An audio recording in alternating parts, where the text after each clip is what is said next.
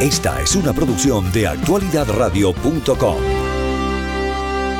He recibido ahora una notificación de un, de un amigo eh, dominicano eh, que está aquí en, en, West Palm Beach y que tiene un canal de televisión en, en, Dominicana y es asesor del presidente y estaba mandando un comunicado y pregunté qué es lo que está pasando. Lo que está pasando es que el gobierno dominicano hoy ha ordenado el cierre de la frontera con Haití. Todos, los, todos los puestos, los puntos fronterizos, los puestos fronterizos abiertos, normales, ¿no? Están cerrados por orden. Eh, y eso se debe, Marian, a, una escalada de la violencia. Haití es un estado en este momento fallido, lo ha sido por muchos años, pero en este momento mucho más.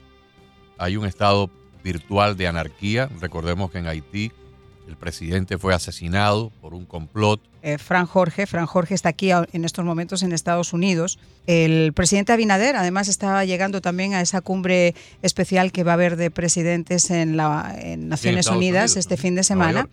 Eh, y Fran Jorge ha sido durante muchísimo tiempo eh, exministro de Turismo y asesor presidencial por más de 23 años en diferentes gobiernos.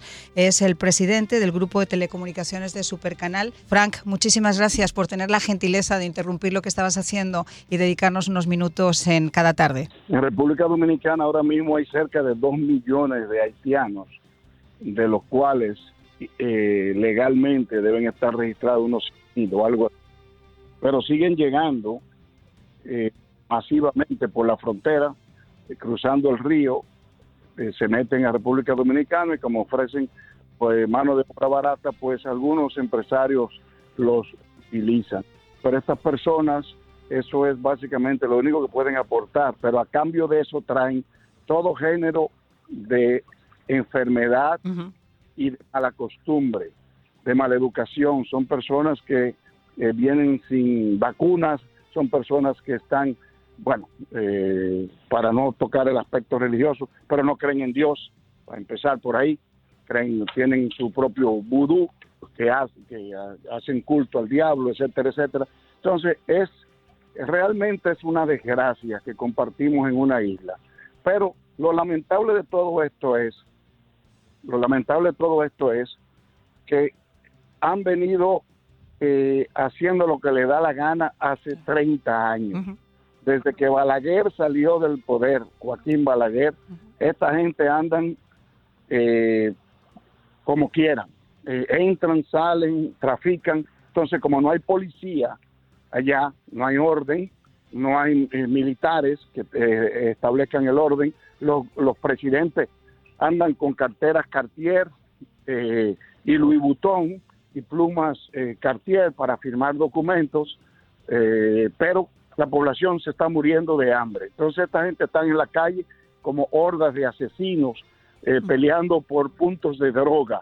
Allá hay carteles de droga diputándose el control de la nación. Y eso es lo que está controlando Haití ahora mismo. Esta gente entonces ahora se inventaron desviar un río de República Dominicana para llevarse el agua a través de un canal para Haití porque son incapaces de sembrar un árbol. Todas las, todos los árboles lo queman para hacer carbón. Por Dios, no, e, es, está completamente desbastado. Hace 100 años que no siembran un, un árbol. Todo lo queman para. Sí, perdón. Frank, no, tú has sido asesor presidencial por más de 23 años y tocabas un punto que me parece clave. O sea, esto no es nuevo. Los problemas que se han presentado con Haití eh, llegan desde incluso muy anteriores a Jean-Bertrand Aristide, pero desde, la, desde el asesinato de Juvenel, yo creo que la anarquía que vive Haití en estos momentos se ha hecho... Eh, prácticamente es insalvable. O sea, la gente no puede vivir en Haití, la gente trata de salir del país a como de lugar. Y mientras tanto tienes estas bandas organizadas que se dedican pues a, sembrar el, terror, eh, que tienen tomadas todas las instituciones. De hecho, yo creo que todavía no se ha podido ni siquiera aclarar eh, a conciencia quién fue el que asesinó al, al, al expresidente.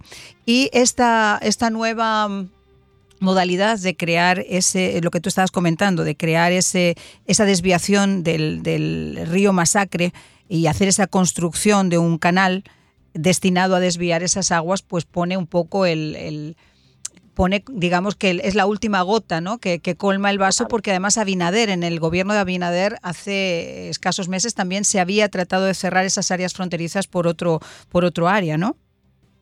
Bueno, lo que pasa es que esta gente no creen en orden y como no tienen quien los dirija, pues entonces ellos actúan como les da la gana. Esa es eh, la situación realmente. Pero lo, lo peor de todo, eh, Marian, eh, de todo esto es que una, una hermosa nación tan poderosa, tan cerca de nosotros, correcto, que ha tenido siempre el brazo bien extendido, bien largo para intervenir donde quiera que le ha dado la gana. Mm. Correcto. Ahora han dado eh, la espalda a esa situación mandaron en una ocasión a la familia Clinton allá a hacer negocio, porque eso fue lo que hizo eh, la familia Clinton allá, eh, negocio de energía y otro tipo de cosas más.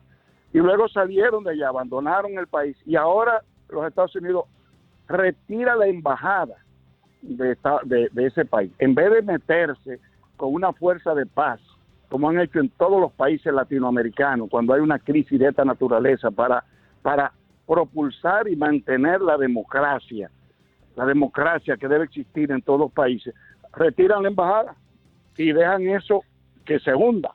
O sea, como diciéndole, ok, mátense entre ustedes, cosa que uno no entiende.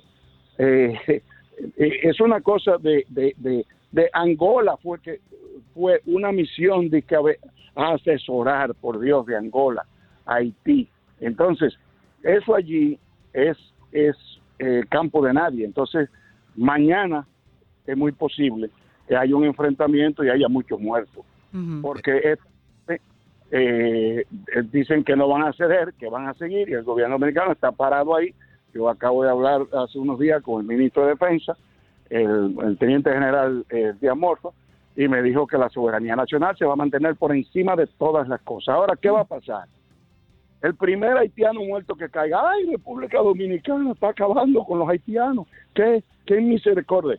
Carajo, tenemos dos millones metidos allá de manera ilegal en las calles pidiendo, robando, atracando, haciendo mil barbaridades. Los hospitales dominicanos están inundados de haitianas alumbrando allá, dando a luz allá para poder registrar los, los, niños como dominicanos.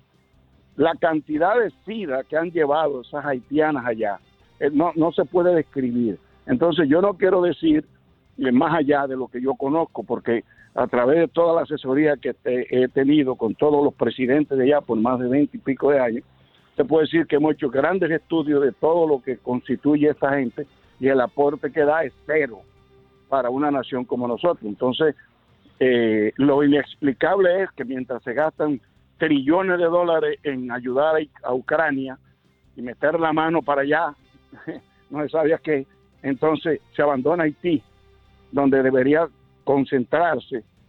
La verdad que uno se pregunta, ¿para qué carajo existe la ONU o la OEA? Explícame, ¿para qué? Bueno, pues mira, va justo a venir. Son organismos inoperantes que han demostrado ser completamente inoperantes. A la ONU, delante de sus propias narices, ocurrieron dos millones de muertos en, en, allá en África, en Ruanda, en 1993 y 1994. Y, la OEA, bueno, la única vez que la OEA intervino en Haití fue cuando Raúl Cedrás dio un golpe de Estado y le pusieron una especie de cerco militar y le dijeron se tiene que ir o invadimos. Pero cuando después del terremoto, el, esfuerzo de recolección que lo encabezó Bill Clinton, no, antes del, terremoto, durante la presidencia de Bill Clinton, cuando salió eh, Jean Bertrand Aristide del poder, Estados Unidos le entregó a Haití alrededor de 4 mil millones de dólares. Miren el tamaño de Haití. No, y además los cascos azules durante muchísimo tiempo. Miren el tamaño de Haití. Ahora imagínense 4 mil millones de dólares. No se vio el impacto por ningún lado. Cuando el terremoto, por poner algunos casos así ilustrativos, una iglesia evangélica de aquí de los Estados Unidos hizo una colecta entre sus feligreses y le compraron como 20 o 25 camionetas F-150 nuevas de paquete. Las llevaron allí al aeropuerto y las dejaron allí. Bueno, pues pasaron los años y un canal de televisión un día reportó las camionetas todavía estaban en el aeropuerto y ya les estaban saliendo las hierbas y los matojos por dentro del fuselaje. Allí se estaban pudriendo, ya los neumáticos estaban podridos, eh, las hierbas estaban por dentro del motor, estaban saliendo los bejucos y la hierba. ¿Cómo es posible que en una situación catastrófica como la del terremoto llega una ayuda internacional al aeropuerto de Puerto Príncipe y se queda languideciendo ahí y no la distribuye, no o la, venden O la venden por su cuenta y cae en manos privadas. Increíble. Yo conozco el caso, este, esto, me lo, esto me lo narraron a mí las personas protagonistas de esta historia. Unos misioneros de aquí de Miami fueron a Haití hace muchos años, hace 15 años o más, fueron a Haití y entre los lugares que visitaron, visitaron una casa en, un pueblo así en las afueras de la capital y vieron una familia con niños que vivían en una casita con piso de tierra y comían sentados en el piso de tierra. Entonces esta familia, los misioneros, se compadecieron y ellos tenían tres o cuatro camionetas que habían alquilado. Fueron a una mueblería allí en ese sitio y le compraron a la familia un una mesa de comedor, una mesita de madera con cuatro sillas de madera. Y le dieron algún dinero y le llevaron la mesa en una de las camionetas, se la trajeron para que se, comieran ahí por lo menos encima de la mesa. Se fueron a hacer misión por el resto del país. Y siete u ocho días después regresaron ya para abordar el avión, para venir para acá, para los Estados y no Unidos. Había mesa. Y pasaron por allí, por la, por, la, por la casa de esta familia. Y de las cuatro sillas de madera, ya dos las habían quemado para, que, para hacer eh, leña para el fuego de una hoguera para cocinar. Estaban cocinando con, con, con las mesas, estaban con la, perdón, con la silla, estaban cocinando en el patio de la casa, en una hoguera ahí en el, en el patio. O sea, es un país que por donde quiera que uno trata de, ver cómo se podría ordenar, el problema es tan sistémico y tan profundo que yo creo que no tiene solución, a menos que haya una intervención divina, yo no le veo solución. Y la República Dominicana no es más que volar en un avión por encima del territorio. Y tú, no hay frontera, tú estás a 35 mil pies de altura y tú ves exactamente la línea fronteriza, porque Haití es completamente color marrón, no hay vegetación. Y en la República Dominicana, tan pronto tú pasas en la frontera, pues todo es verde. Ahí está el cibao, los cultivos, la agricultura. La República Dominicana se autoabastece y exporta verduras y vegetales y cosas para el extranjero. Haití no tiene cultivos ninguno. Pero aparte hay otra cosa que es, que es que la gente se tiene que poner a pensar esto. Nosotros tenemos un problema ahora mismo, Frank, en la frontera sur, una crisis en la frontera sur, eh, una frontera porosa donde están entrando millones de personas y donde lejos de apagarse, pues estamos ante unos problemas enormes, sobre todo esas ciudades santuario que pensaron que esto no pasaba nada y que abrieron sus puertas, como la ciudad, eh, por ejemplo, en estados como California, en la ciudad de San Francisco o en la ciudad de Nueva York ahora se dan cuenta que tienen que pedir ayuda federal porque no dan abasto, no saben qué hacer con toda esa gente. El crimen ha crecido, nos guste o no nos guste, porque entre toda esa gente buena que viene buscando una oportunidad para vivir mejor, viene mucha gente mala. Y el problema con la frontera de Haití, con República Dominicana, es que hay mucha más gente mala, tristemente, que gente buena porque toda esa gente que viene huyendo de la violencia y que no tienen nada, absolutamente nada, entonces se dedican a delinquir para poder tener, ¿verdad? De eso, cuando, cuando un delincuente en Haití es buscado por una mafia criminal que le quiere pasar la cuenta y lo quieren matar, se refugia en la República Dominicana. O cuando la policía lo identifica y lo están buscando para arrestarlo por un secuestro, por un asesinato, se refugia en la República Dominicana. lo que pasó con el asesinato del presidente de Juvenel. Estaban, la gente de Colombia se había refugiado ahí. Eh, pero, Frank, ¿cómo le ves tú un poco de solución a esto? Quiero decir, lo que está haciendo Abinader está bien, hay que respaldar su política, pero ¿es suficiente? No. Eh, primero, en dos partes te contesto, Mariana lo que está haciendo está lo está haciendo bien, un poco tardío porque ya él tiene tres años y medio en el gobierno, desde que asumió el Estado debió haber tomado esas medidas, pero está tomando muy buenas medidas ahora. Ahora, ¿qué sucede? O sea, ¿cómo tú le dices a un alacrán que se evita, se evita de smoking y vaya a una fiesta a tomar champán? O sea, hay cosas, eh, esta, eh, esta gente esta gente que yo lo he tratado toda mi vida, eso no es, eh, y perdóname que te lo diga, porque yo voy a la iglesia todos los domingos y quizás el grupo de cristianos que fue a ayudar a Haití fue Christ Fellowship, que es donde yo voy los domingos aquí en Palm Beach cuando estoy aquí, eh, que fueron en una misión a Haití a donar muchísimas cosas. siendo yo ministro de turismo, yo estaba en Pedernal, en la frontera, y un día dije, bueno, vamos a cruzar eh, el río, vamos a cruzar la frontera para yo ver el pueblecito que está ahí, y hablar con la comunidad, a ver qué es lo que está pasando, porque están comiendo galletas de lodo. O sea, cogen, eh, eh cogen lodo, lodo, lodo, mud, o sea, lodo, lo mezclan con eh, pescado podrido, podrido, que lo ponen al sol para que se pudra, lo entierran, se pudre y lo ponen al sol. Y eso lo mezclan con lodo y de eso hacen galletitas y comen esto. Entonces, yo eso no lo podía creer. Yo cogí para allá y hablé allá y mandé a buscar, vi una iglesita, mandé a buscar el párroco de la iglesia. Cuando entré, él me vio con una comitiva, bueno, este es un ministro de República Dominicana, se ha metido para acá, quiere hablar conmigo. Dígame, digo, ¿cómo podemos ayudar? ¿Qué podemos hacer? ¿Cómo podemos colaborar para que esto, eh, para, para poder sembrar árboles, para poder hacer cosas mejor que las que están pasando aquí ahora? Me llama aparte y entonces yo veo la iglesita y le digo, ¿y dónde está la campana del campanario? Me llama aparte y me dice, si a usted le interesa, yo la tengo en mi casa, eso tiene mucho cobre es una campana cara, yo la tengo en mi casa. Eh, esto es para que ustedes tengan una idea de cuál es la mentalidad que ahí rige. Y entonces también eso me llevó allá porque yo visitando Pedernales, que está en la frontera, me di cuenta que las embarcaciones que entraban ilegales al territorio nuestro por el agua se llevaban decenas de miles de estrellas de mar que las cogían y llenaban las embarcaciones de estrella de mar y se las llevaban para atrás, para Haití, para quemarlas y dárselas de comida a los cerdos. ¿Me están oyendo? Entonces uno puede darse un poquito de idea de qué, qué clase de gente es esta. Sin embargo, Aristín, yo fui allá porque me invitó, que quería que yo montara un canal de televisión como supercanal para la diáspora haitiana en Estados Unidos y me reuní con él en el palacio y de ahí me mandó al Banco Central a hablar con su cuñado y allí me pidieron el 50% de lo que dejara la empresa o de la inversión que se iba a hacer. Los mandé al carajo y me No, no, no, no, no, no, pero es que estas son cosas, son cosas inauditas, son cosas realmente inauditas. Bueno.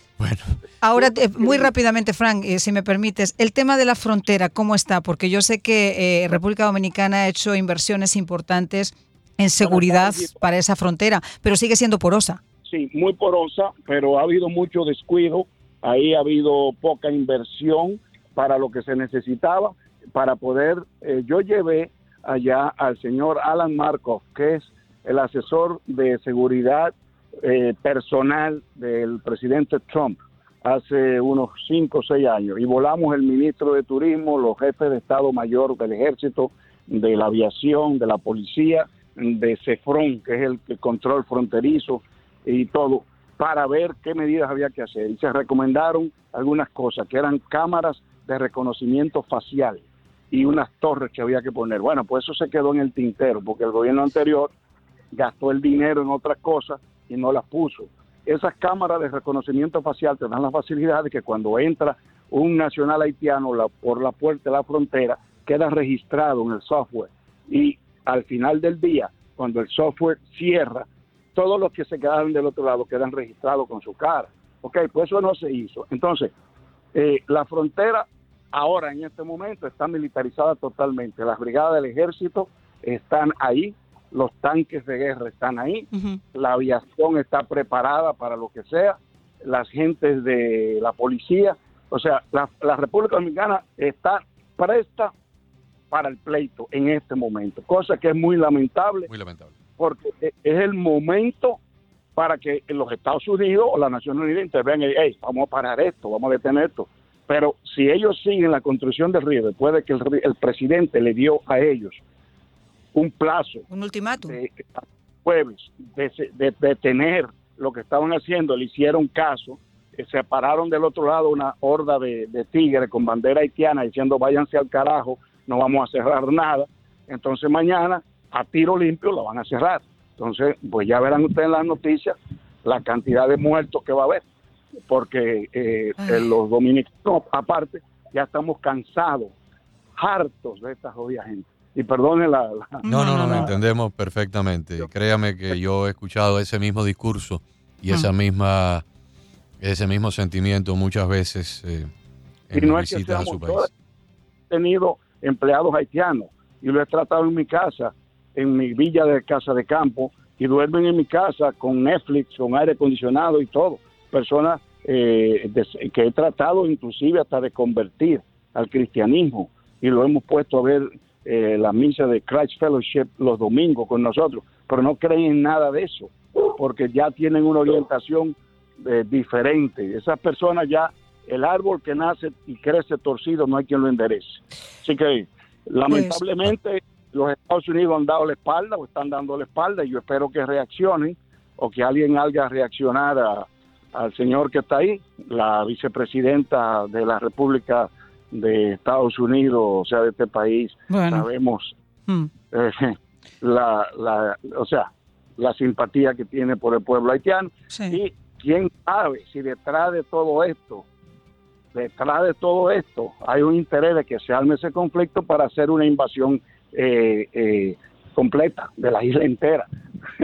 una limpia, una limpia completa, exactamente. Muchas gracias, señor Esperemos que no. De todas formas, Abinader va a estar, como digo, este fin de semana en, en Nueva York, va a participar también de esas reuniones extraordinarias en la Organización de Naciones Unidas, que como bien estábamos comentando, Agustín, mucho nos sirve cuando tienes además gente como Rusia sentado en el Consejo de Seguridad Nacional o China tomando decisiones. Pero bueno, oye Frank, ha sido como siempre un placer. Muchas gracias. El placer y el honor es mío. Dios los bendiga a usted y a todos sus radioyentes. Gracias, Frank. Que tengas linda tarde. Era Frank Jorge. No tiene solución, María. No, para nada. No tiene soluciones.